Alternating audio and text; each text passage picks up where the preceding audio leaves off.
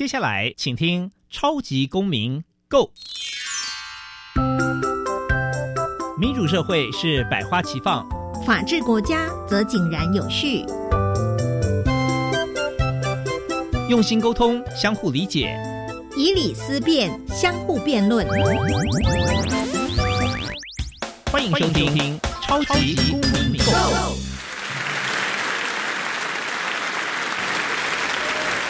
各位听众朋友，大家好，欢迎再次收听《超级公民购》，我是节目的主持人苏格格苏明祥。那本节目《超级公民购》啊，是由教育部所委托，由国立教育广播电台以及财团法人民间公民与法治教育基金会联合直播。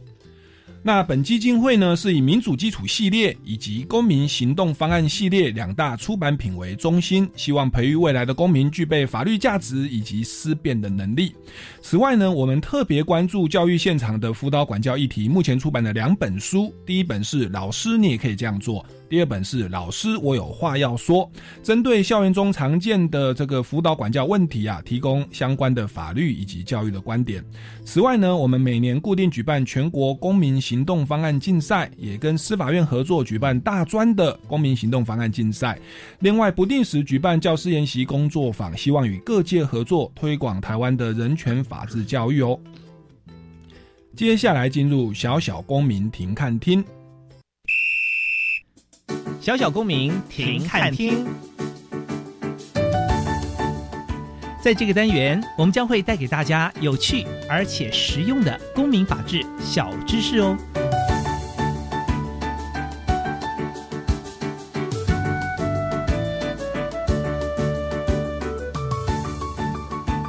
为了深耕台湾公民教育种子，推广美国公民教育中心的公民行动方案课程，举办公民行动方案竞赛。分为国小、国中、高中职，凡在学的学生皆可组队报名参加。由关心生活环境、挖掘公共议题，透过四大步骤的实作，提出行动方案。公民行动方案第一步，先由学生来决定其所要行动的公共议题，它可以是班级性、全校性、社区性，甚至全国性、全球性。然而，从行动实践的角度，老师会鼓励先从自己的生活周遭来关怀起，如班级的整洁秩序、霸凌、考试作弊，或如社区的污染、交通秩序、卫生美化等等。第二步，学生必须先研究此公共议题，分析其成因和现况，掌握解决问题的执掌和相关资源所在。第三步，学生必须检讨出可行的改进策略，并决定。将采取何种策略？第四步，将其所决定的策略转化成实际的计划与行动。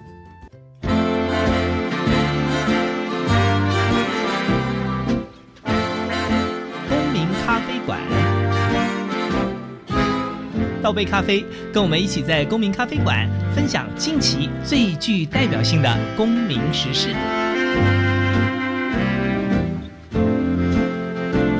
各位听众朋友，大家好，欢迎来到超级公民购这个单元。我们要进行的是校园法治向下扎根哦。那我们前面小小公民庭看听有提到，全国公民行动方案竞赛啊，我们每年都会举办。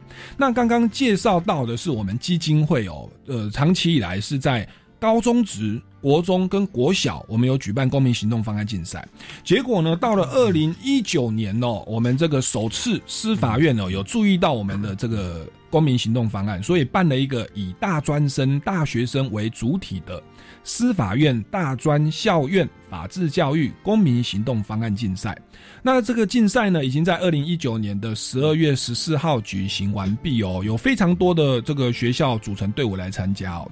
那我们有特优的，也有优等的，也有佳作的哦。那今天邀请到的是一间哦非常知名的大学哦，我们俗称北台大哦，为我自己是台大法律系毕业嘛，我是北台大。那南呐是中正，对不对？北台大南中正。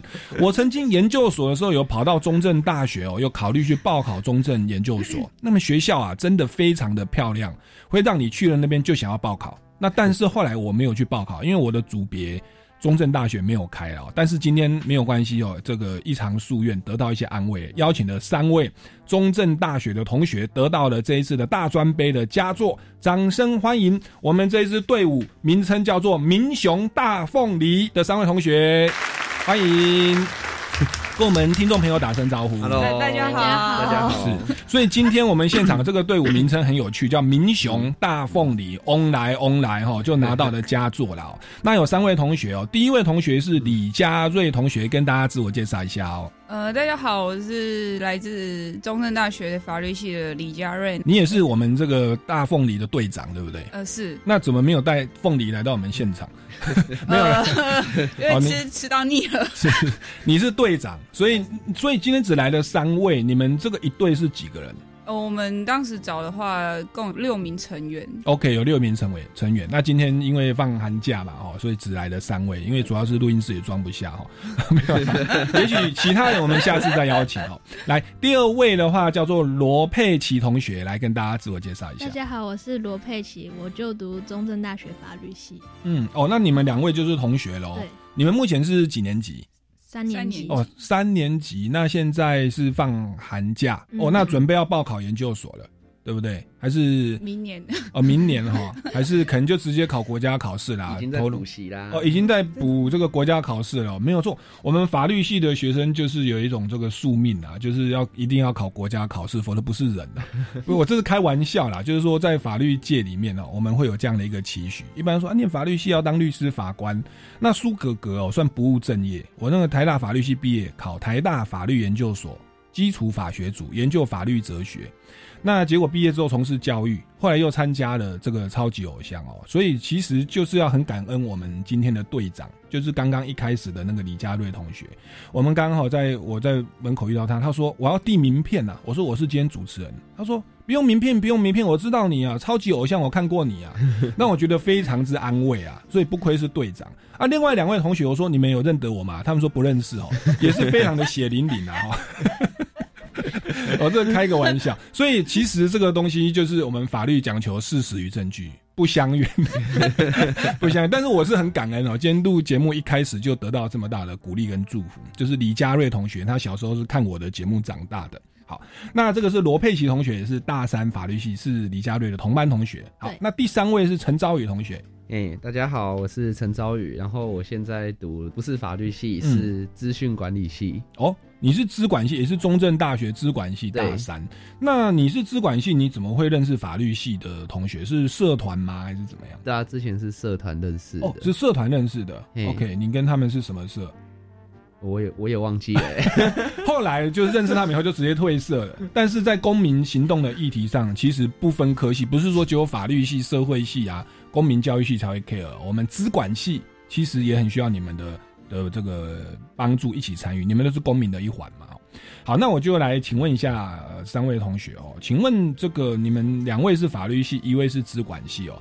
那今年的这个司法院大专校院的这个全国公民行动方案竞赛是第一次办，那请问你们是如何得知这个比赛消息？那以及说，像你看两位法律系同学都要准备国家考试或研究所考试，怎么会想要不务正业，对不对？来报名这个东西呢？是什么样的考量？我们就请问队长李佳瑞同学好了。我当时得知这个比赛消息呢，其实是因为我朋友就是当时其实有找我组队要参加，但是因为时间上面谈不拢，所以最后我们就拆伙嘛，然后所以我最后就找了就是同学在一起参加。那之所以会想要决定参加呢，当时其实是因为想说这是第一届比赛，然后其实奖金也是不少的金额，嗯然后哼，是是多少的金额？这个听众朋友很在乎啊，因为我们明年可能今年二零二零会继续办啊，来，第一名有十万块钱哇，嘛，十万块，对，然后那时候也是想要想说，分母如果比较比较小的话，分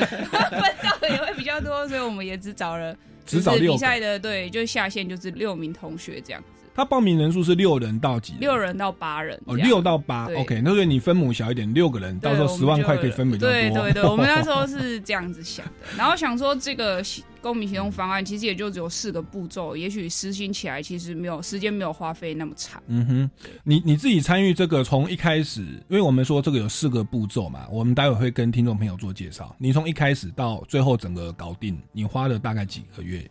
我们真的就是老实讲的话，总共加起来，其实我们真的实行的时间其实花不到一个月，然后讨论的时间其实根本也花不到一个礼拜，我 OK，我们就完成了。是是，所以其实是非常经济实惠。你在外面找任何的工作，也没办法在一个月赚十万块。对，而且我们花的时间成本嗯少，金钱成本也非常的少。是 CP 值很高。那可能也牵涉到你们是法律系，本来有时候长期关注公民议题嘛。结果你所以你刚刚讲的还是血淋淋啊哈，就是为了钱，为了高额的奖金，所以特优是可以拿到十万，对对对，那优等是几万？优等六万，六万。那你们后来是只拿到佳作，对，那佳作是三万，三万，哦，三万六个人分，一个人五千块，对不对？超过啊，超超过为什么？为什么？为什么？为参与程度，然后对我们参与程度，对，还有就是贡献度。那我们哦中间等下可能也会提到，就是我们实行的困难点。是是，是那这个东西应该在开始就要先讲好，我们得奖金大家依照比例，对不对嗯？不要说拿到奖金，我们来说有权限啊，就是就是队长是会会到我的户头嘛。哦，所以我们这个队长不愧是队长哦，他完全有那个盈利公司经营的概念哦。想必未来这个当律师也必然是刺杀一方哦。开玩笑，那其实他其实这个东西要先讲好，嗯对不对？在执行过程，你真的付出比较多，论功行赏，那也某个程度，它是我们的分配正义的一环，对不对？本来就是这个付出的多嘛。那有的很苦的差事没人要做，要去跟别人周旋，对不对？还有交通费。所以其实按照分配也是合情合理。那细节我们就不过问，好吧？我们我们以后有机会再邀请另外三位，有没有怨言？那今天来的这三位应该是乐在其中了哦。我我我估计你们分的趴数有比较高啊，参与比较多了哦。但是钱不是重点，一开始可能我们开玩笑，其实我们就开玩笑，被奖金吸引来说佳作也有三万，三三哦三三支队伍，三支队伍所以其实进佳作等于就是前五强，对不对？十万，然后六万，然后三万、三万、三万。对，哇，那这样加起来也二十五万哦，前五名。还有一个五千块的哦，哦？五千块是入围决赛的奖金。哦，入围决赛就有基本价五千块，哇，那我真的是很感恩司法院来赞助公民行动方案竞赛。对他的这个金额确实比高中国中小学组高，所以我们估计二零二零年的也差不多年底应该也会再办啦。我们希望哦能够继续的办下去。哦，那那当然，你们一开始是被奖金所吸引，那另外两位同学就被半红半骗的进来嘛，人情压力就进来了。那进来以后，你觉得参与这个过程，你们除了奖金五千块或多一点之外，你们有没有一些收获是超乎你们原本的想象，甚至比奖金更更有更有价值的收获？来，我们分享，请罗佩奇同学。呃，就是我原本是不太敢在人群面前讲话的人，嗯。但是因为就是决赛的时候必须上台分享我们的方案跟嗯。我们实行的过程，是。所以就是可以训练自己，可以在很多人面前表达，然后，可以在就是可以回答评审的问题，这样子。嗯嗯嗯嗯，我觉得这对我来说是一个很大的一个收获。是。嗯。罗佩奇同学啊，看起来就是斯斯文文、清清秀秀的，所以感觉是比较文静型的女孩。那其实念法律系啦，哈，以后当律师、法官，甚至有的从政，对不对？或者说你不是念法律系，也是很多是非法律系从政的、哦。那在这样的情况下，还有包包含在公司的演讲啊，什么什么，其实我们要面对群众是很很必须的。结果你因为这个活动，已经不是奖金的问题了，因为这个活动去 push 你往前走，你必须被迫在决选的时候做报告。我们待会会请你们再讲一下哦，要如何在决选的时候 p a p e 可以得到高分哦。要跟我们评审要面对面，还要接受咨询哦。而且如果不幸，应该说幸运哦，拿到佳作，还会来我们电台哦，对不对？你当初玩这个活动，应该完全没有想到你现在会在电台 对，跟我们听众朋友，这个全国广大的听众朋友来来分享你的心得。哦，这个就是一个很大、非常大、超乎奖金的收获。好，来，那陈昭宇同学，你是被同学半哄半骗的，哈 对啊，是被罗佩奇同学邀请进来的吧？对啊同一个社，团，被他邀请进来的啊。对，那你来了以后，一开始想必一开始就想说人情压力嘛，然后还有奖金可以赚。可是后来参加之后发现说，因为我是资资管系的，然后每天接触的就跟这跟这个比赛的内容比较没有什么关系。嗯哼，然后可是参加了这个比赛之后，就觉得说，哎，接自己接触到跨领域的东西，然后可以搞不好未来可以在工作啦，还是升学之类可以有所帮助。这样，嗯哼嗯哼，那你觉得你学到什么东西以后可能会用得到？因为你是资管，资管就资讯管理，像 f o o Panda 的网页 APP，那就是你们这一行会去设计。对啊，资工资管在设计是这种是是是。啊，我是在这上面是是架了一个网页啦。哦，你有架了一个网页，就是是你们这一组的民雄大凤梨队的网页，对，专属网页啊我们还有放那个 QR code 在我们的哦。的上面，结合最新科技 QR code，是。对啊，就很简很简单的啊、就是嗯那就本科系的东西就大概应用上去啊，是。然后再跟他们了解一些，就因为我们的主题是媒体试读这样，所以就了、多了解现在现在的社会这样。是是是，所以他就把自己的专业把它放进来，所以公、啊念法律系的人可能对公民议题会有 sense，可是，在执我们这个四个步骤，一个是执行的层面。其实，其实现阶段的网络的资讯或者是社会运动，是要各方面的人来参与，因为公民社会本来就是包容各式各样的科系背景、专业的人。我们总统大选也不可能是法律系才可以投嘛，对不对？一定是各行各业。所以啊，这个其实欢迎啊，各个科系不同背景的都要来参加哦。好，那既然讲到这个的话，大家是一开始为了奖金，然后 超乎所想到的收获。哎，那队长哎，你有没有收获？除了你分比较多钱之外，有有有有，就有其实当时找的这些同学都是在，甚至在班上，就是像佩奇，我是在班上其实是没有跟他讲过话的，哦，对，但就是看他的样子非常的靠谱，然后我就只是问问而已，然后呢就没想到真的是非常靠谱，陪我一路就是走到最后这样，是。非常的会非常的棒。是，然后另外就是像这个方案，其实它还有要求，就是一定要跨领域。其实我们当时看到的时候，想说司法院办的比赛怎么会要求非法律系的人参与？嗯。就我后来发现，其实这是基金会跟司法院给我们的一个很大的帮助，嗯就是有跨领域。其实我们还没有来的队伍，呃，嗯。没没有来的队员，嗯还有传播系的，还有嗯。犯防犯罪防治学系的。嗯，其实他们就是看议题的观点，都跟我们法律系有不太一样的没错没错，方向那给我们的建议，其实我们也都就是觉得非常的棒。嗯，所以这其实就是我另外得到的收获，就是从不同的科系，嗯。就像朝宇说的，他是非法律系的，他学到了一些法律的东西，是。但是相对的，我们也是学到了一些资资讯管理的，然后一些传播的方面的，还有就是泛房系的看的观点可能也会不太一样。是是，科技整合其实是很重要的。在这个美国，他们有所谓的，其实也来到台湾叫斜杠人生呐，就是说苏哥哥台大大大学法律系讲师斜杠超级偶像。第六届第八强，这这你跳痛嘛，对不对？那一样，你是法律系，我们常说法律人啊，常常这个活在象牙塔里面。我们有公平有正义，可是没有别的背景，没有资讯传播，那很多假新闻怎么办？怎么处理？没有大众传播的背景，民调对不对？怎么怎么去弄？那其实这个还有经济学啊，这个我我不要批评说法律系会把经济搞差了，其实经济搞是大环境，不是人，不是不是特定人造成的。但是我们确实啊没有比较没有财经理财的观念哦。其实最赚钱的常常不是律师啊，嗯对不对？他可是他可能会胜诉率很高，可是不知道怎么经营一个团队，要么就事务所后来拆伙，然后大家搞得乌乌烟瘴气。但是像那个我们的队长，在这个过程当中就学到去整合不同的专业、不同的朋友，拓展了很大的一一个圈哦。就所以就人际关系圈啊，就是就是 I Q E Q 其实都是很大的收获。好，那这个以上只是盖瓜的跟大家介绍参与这个活动的动机，然后有哪些收获。光听到这都已经觉得，嗯，这个活动我明我今年二零二零年也想要参与了，可是我应该年龄不符了。哦 那我们就接着哦继续，因为你们是实际走过的，你我想你们这个跟大家介绍会更有说服力哦。就是我们这个公民行动方案竞赛，它其实是民间公民法治教育基金会长期在做，过去是小学、国中、高中职，那今年到了大学、哦，那它基本上啊，它有一个执行的四个步骤，我们会一步一步来跟大家做介绍。那我们就请这个队长跟大家介绍公民行动方案的第一步骤是什么，那以及如何去落实。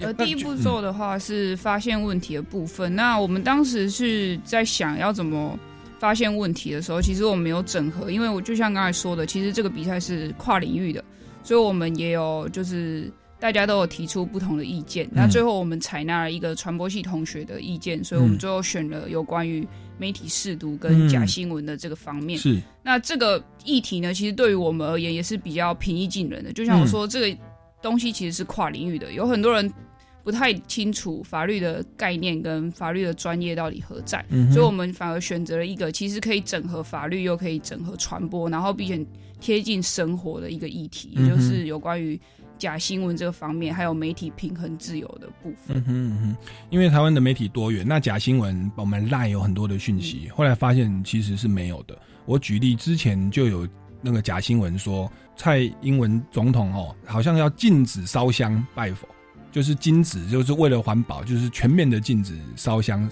就是拜拜跟烧金纸。当时就引起台湾的寺庙界哦，就是整合道教界整合要去总统府抗议。后来总统府说：“哎、我们从来没有这个政策啊。”对，后来总统府就发表声明。那后来台湾也成立了这个什么假新闻，什么台湾假新闻中心，就有是事实查核中心，对对，事实查核中心。对，那所以这个东西叫假新闻。那所谓的媒体试读，我们其实节目也有讨论，就是有时候同样一个新闻哦，就是这个这个对岸的航空母舰的战斗力哦，到底是多强哦？忽然有一台就说它超强超强，可以几秒钟攻陷哦。那有的是说这个其实还很弱很弱，落后很多。哎，怎么同一个事实不同台完全不一样的评价？那这个就叫媒体试图，我们要去了解那个电视台背后它通常的政治立场是什么。好，这叫媒体试图跟假新闻。那你们就决定选这个议题了。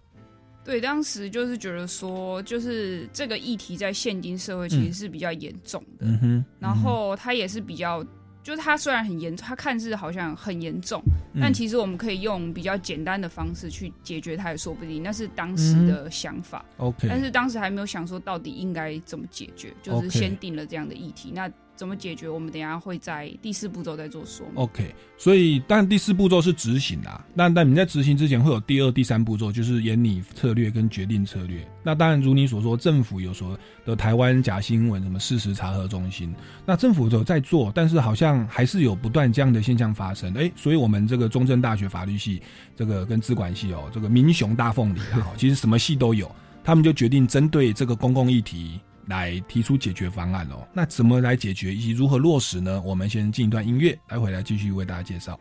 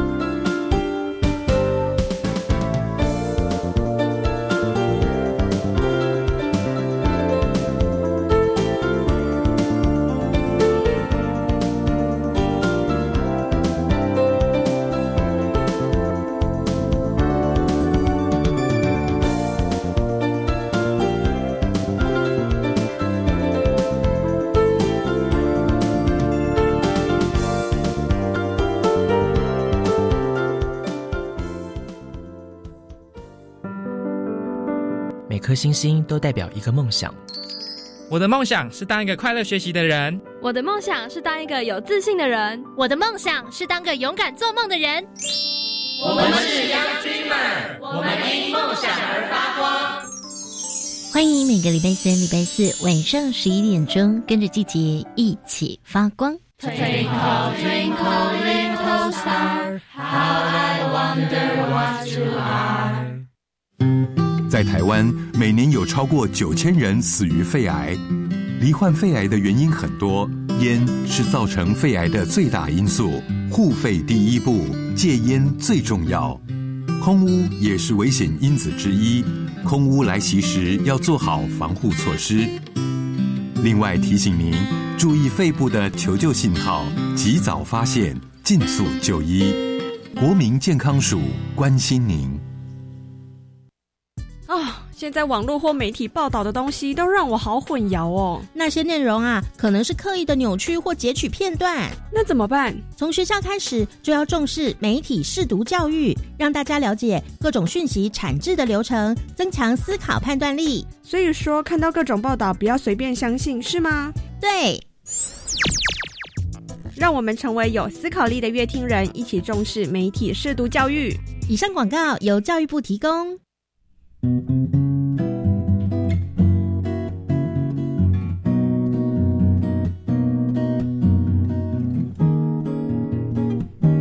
我是苏命苏米恩，你现在收听的是教育电台。Open your mind，就爱教育电台。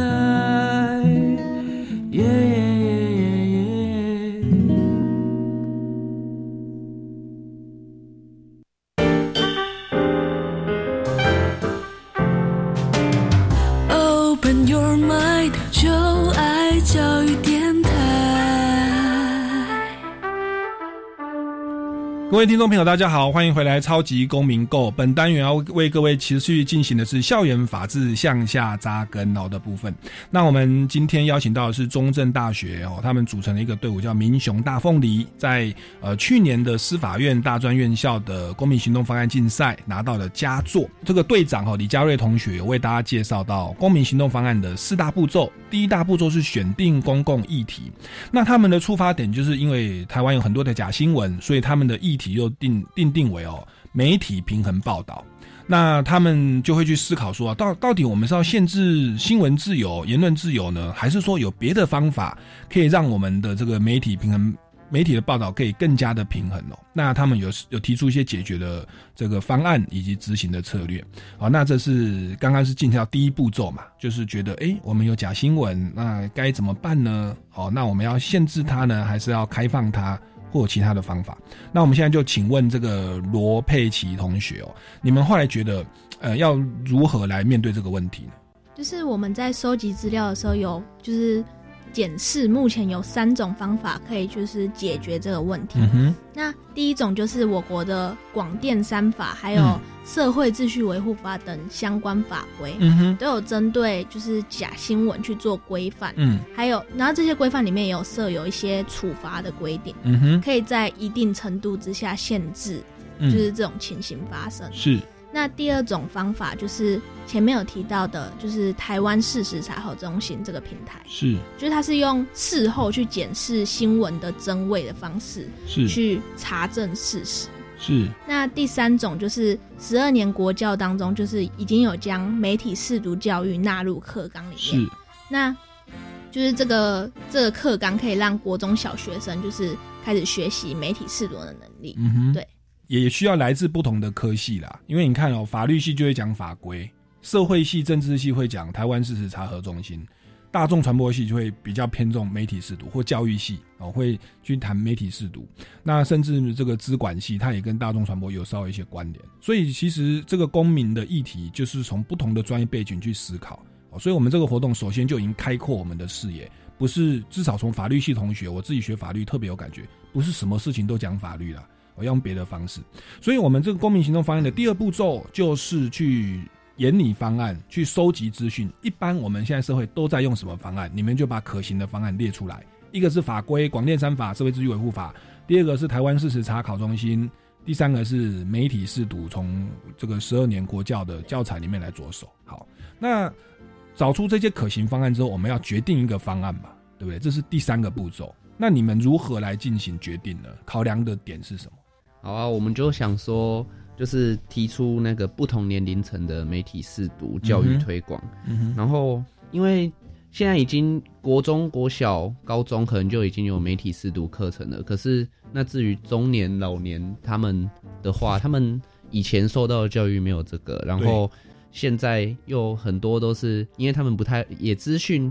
资讯就没有比较不会像年轻人那么的流通，就可能赖啦，还是就只看电视、收音机这样去去接收一些新闻资讯。嗯，所以我们就想说，我们目标目标就先放在那个中老年为那个主要目标嘛。嗯然后这个优点就是不太会耗费太多的成本啊。嗯，然后可以编一个持续性的计划。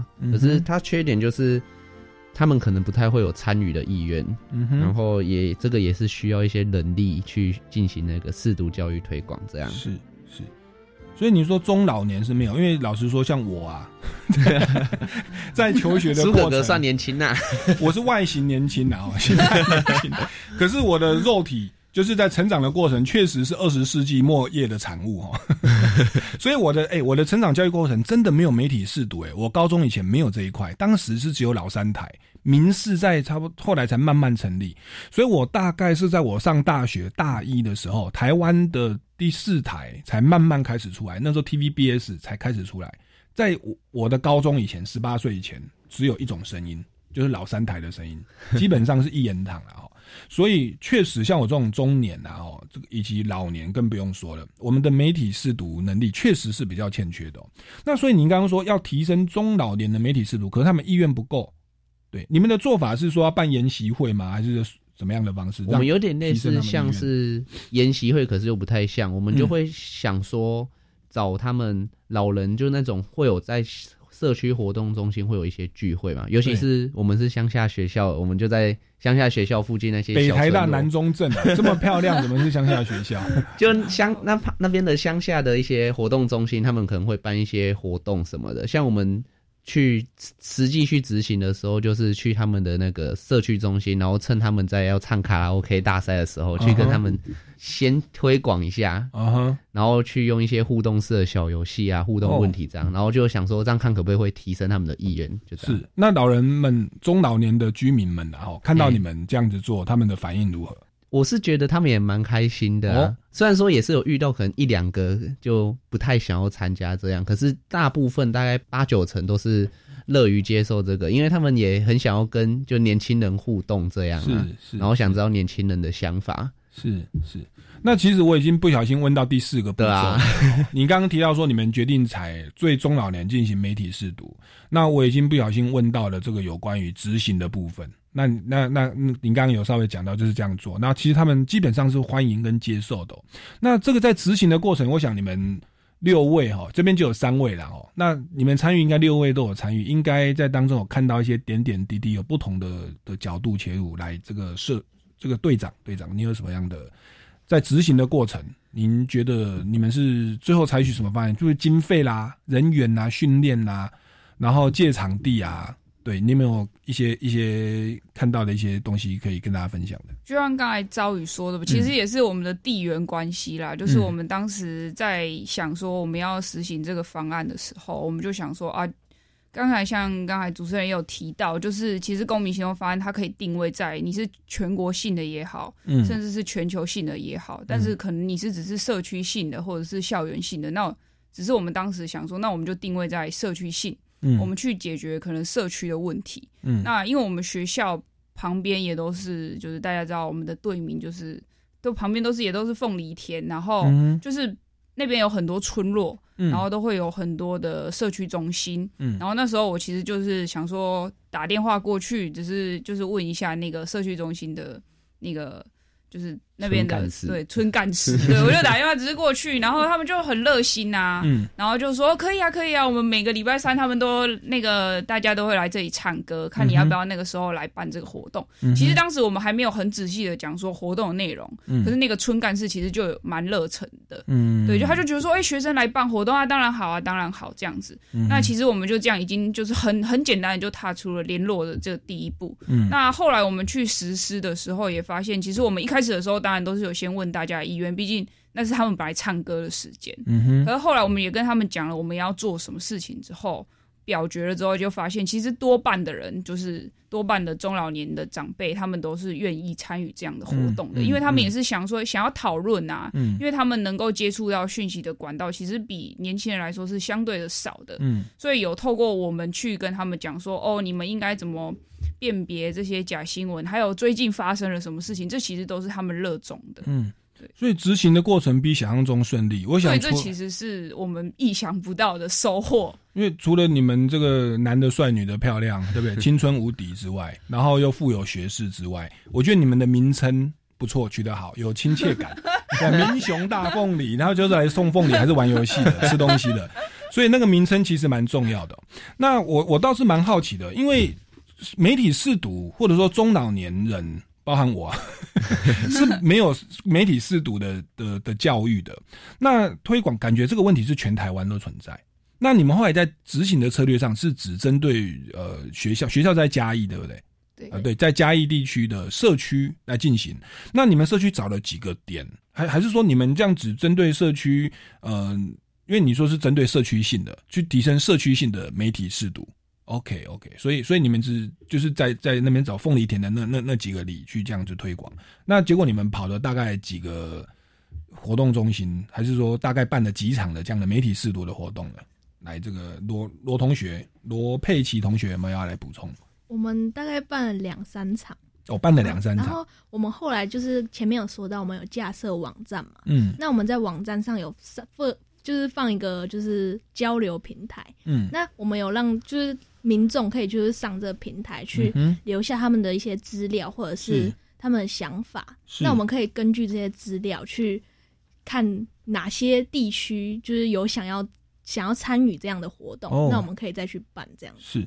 那所以这个网站，因为中老年人比较少在用网站，嗯。偶尔的中年人像我会试着学习年轻人的网页，证明自己还年轻。所以其实中年人、老年人也现在我有在滑 Line 啊，在用手机的，所以他们其实会跟你们接洽。那结果到你们这个网站去留言说，希望你们去实体宣导的。我假设啊，如果有别的，比如说台北的 或桃园的社区说，哎、你因为网站是全台湾都看得到嘛，哎、嗯我们想要花莲，我们也需要提升媒体视图，你们有遇到这一种吗？你们怎么面对？还没有遇到哦，所以你们那个网站就真的就是有嘉义地区的，没有资金再更加的推广出去啊，因为我们就、哦目前就只是先针对那个嘉义地区，对吧、哦，你在上面就讲说我们在嘉义地区愿意支援，是这样吗？算是算是 OK，所以别人看到了，他们就不好意思留言。假设桃园或台中，他们愿意说好，那交通费他们包了，还还提供午餐，那这样的话，你们考虑有没有冲到期中考，对不对？好，所以其实这个是一个一个踹啊，他还没有全面去做，因为毕竟我们这只是一个竞赛，但是你们做出了 demo，对不对？嗯在有限的资金去影响有限的人，那可是我们发现这个效果比想象中好，对不对？那除了他们热烈欢迎之外，你们有没有从一些蛛丝马迹看到他们在媒体视图上面有提升？有吗？有感受到，或他们还有其他的一些什么回馈？应该是说他们很热衷于去讨论，可是哦。你会从他们的讨论中发现，其实他们是有很多偏颇的地方。像我们在访谈的过程中，嗯。其实因为也就是可能我地理位置的关系，他们能接收到讯息，甚至有一个长辈他只聆听收音机，嗯那也就单一台的那个电台的收音机。哦，那我们很感恩呢，总算就是有对他就是 专只听收音只机耶，只只听那个，所以他发表出来的东西就会是很单一的。是。但是因为可能中老年阶层他们的呃固执性就是比较粘着性对比较强。对对，所以说我们其实也是实习里面的一个比较困难的点，就是你怎么改变他们，是让他们去讨论的时候是可以接纳别人的意见的。没错，没错。对，所以我们就会用很多互动的小游戏来告诉他们怎么辨别，这样子，就是用比较轻松的方式，然后去探讨每个人、每个中老年阶层他们的可能的个性啊，要怎么改变他们，这个是我们在当中有实施的。所以你们用过很多的这个具体的策略去去玩，那，这个感觉挺有趣的。我们我们先进一段音乐，待会回来再继续问一下这些细节哦。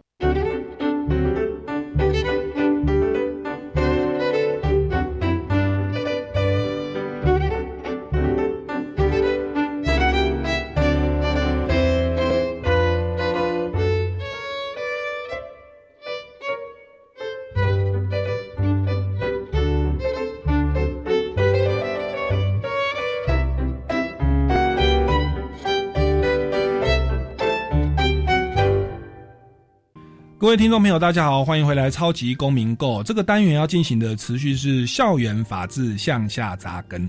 那刚刚我们的民雄大凤梨队哦，有提到他们在这个公民行动方案的第四个阶段，就是开始实践。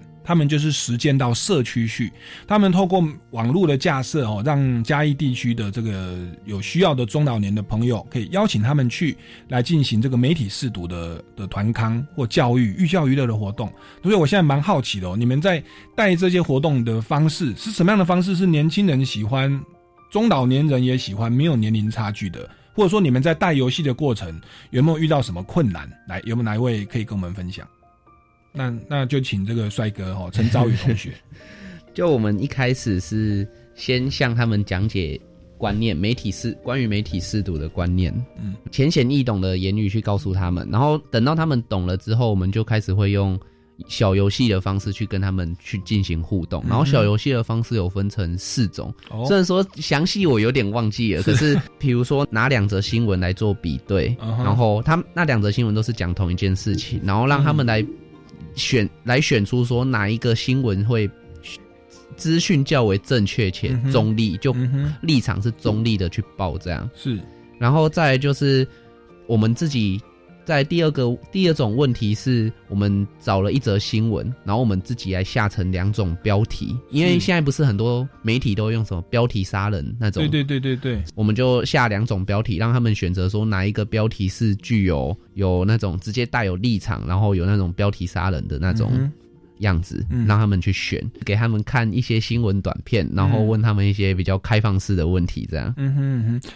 哎，那请问一下，你们的这个时间，就是你们跑一个宣导活动的时间，大概观念的宣导嘛，又是玩四个游戏，这样整个跑完大概多久？其实这样时间耗的不会说太长啊，就大概半个小时。半个小时而已，哇，比想象中短很多。OK，然后其实大家也是很寓教于乐的学习，而且也发现到，哎，一个新闻居然有不同的观点。嗯。好，那这个是你们在实际运作的一些哦具体的状况哦。那我想说，也要再继续来访问一下社长哦，因为你带领这个团队哦，从当初还还很有信心哦，他说我们分母要少一点，只要六个人，对不对？然后呢，找了大家来。那你说如果入围的话，因为我们会先提 proposal 嘛，哦，然后入围的话。就会这个有五千块的基本奖金。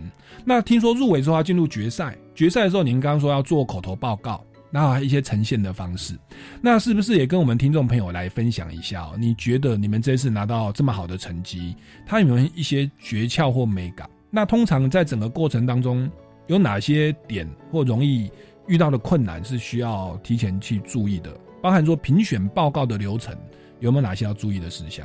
怎么样帮助你们拿到高分？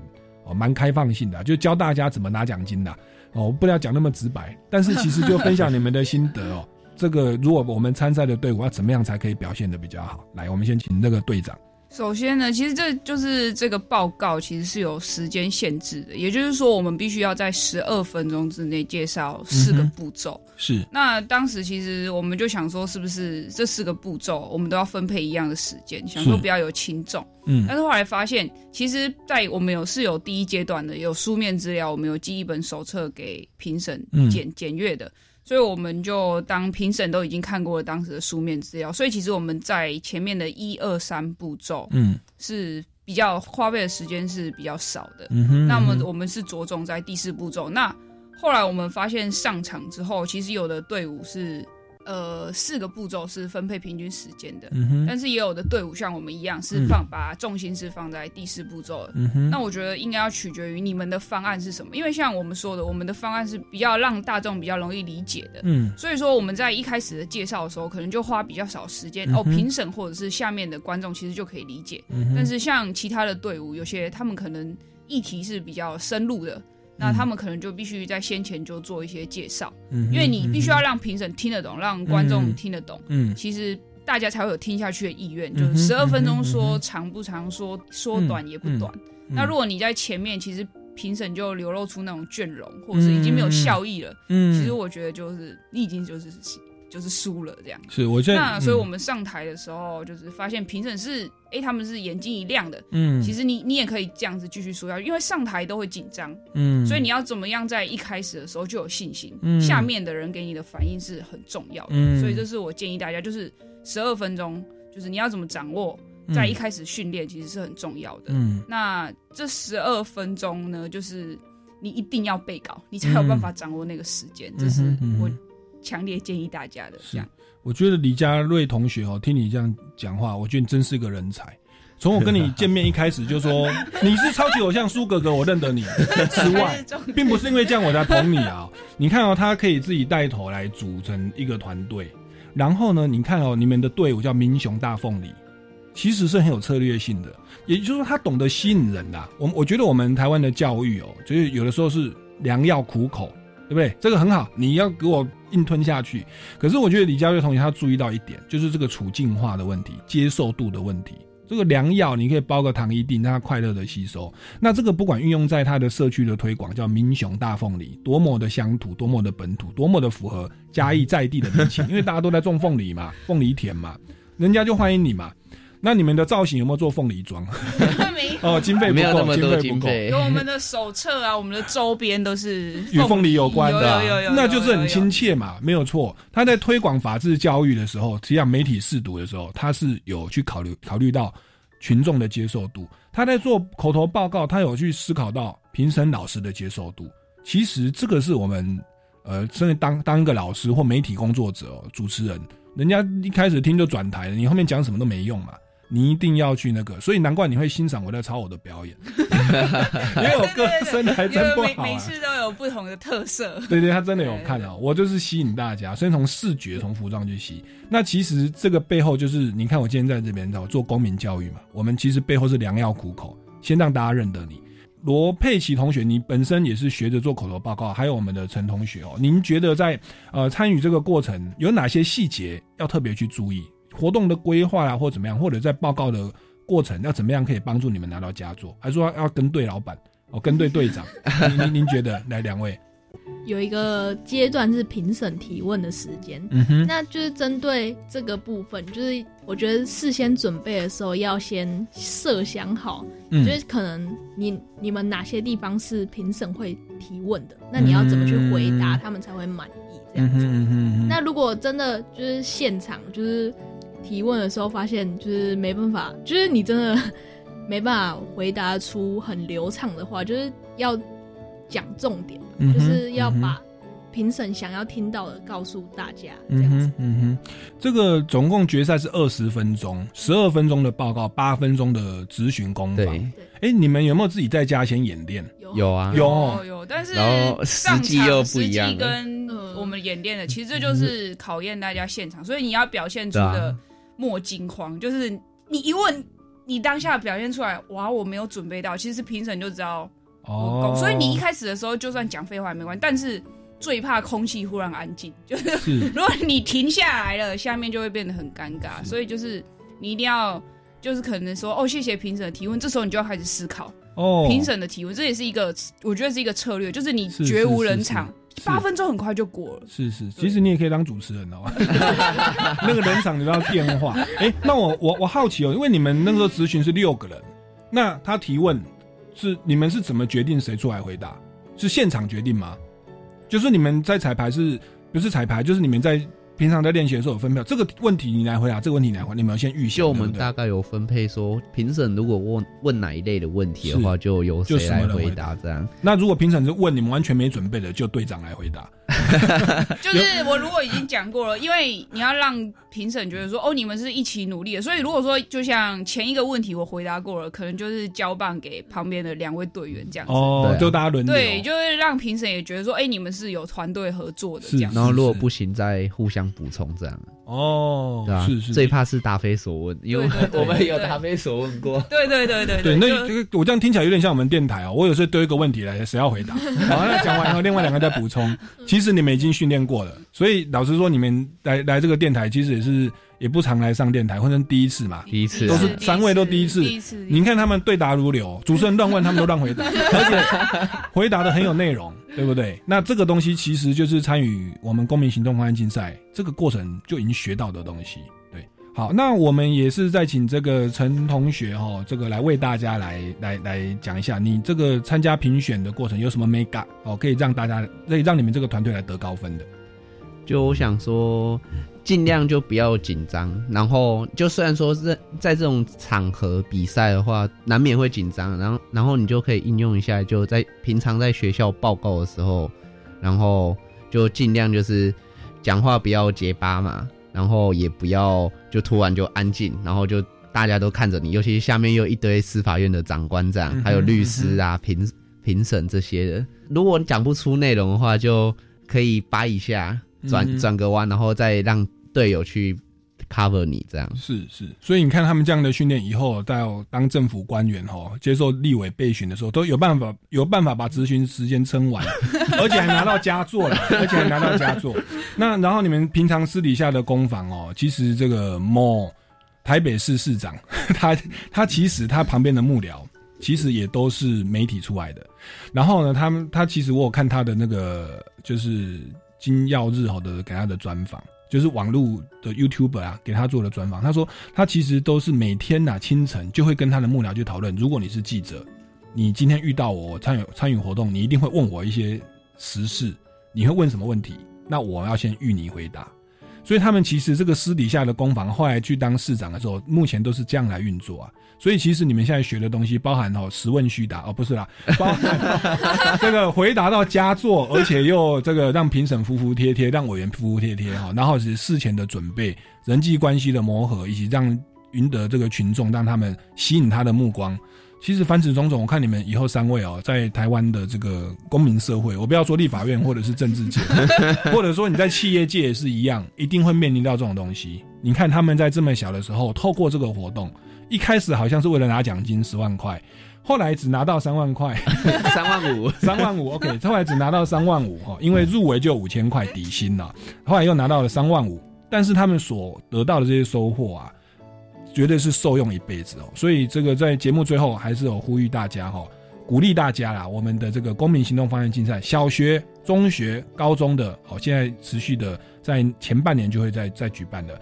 然后我们这个后半年应该哈，希望我们今年的司法院继续来办这个大专杯哦。那这样子的目的呢，是要来提升大家的这个公民法治的素养哦。好的，那我们今天的超级公民购到这边即将要告一段落。那这个各位听众朋友，如果对我们的节目有任何的不了解、疑问，甚至建议，都可以到超级公民购的脸书粉丝专业来留言，或者到民间公民与法治教育基金会的脸书粉丝专业或官方网站来留言跟关切最新的消息哦。那我们下个礼拜六三点零五分，超级公民购再见喽，拜拜！学习思辨的智慧，散播正义的种子。超级公民购是由教育部学生事务及特殊教育司委托国立教育广播电台与财团法人民间公民与法治教育基金会共同制作。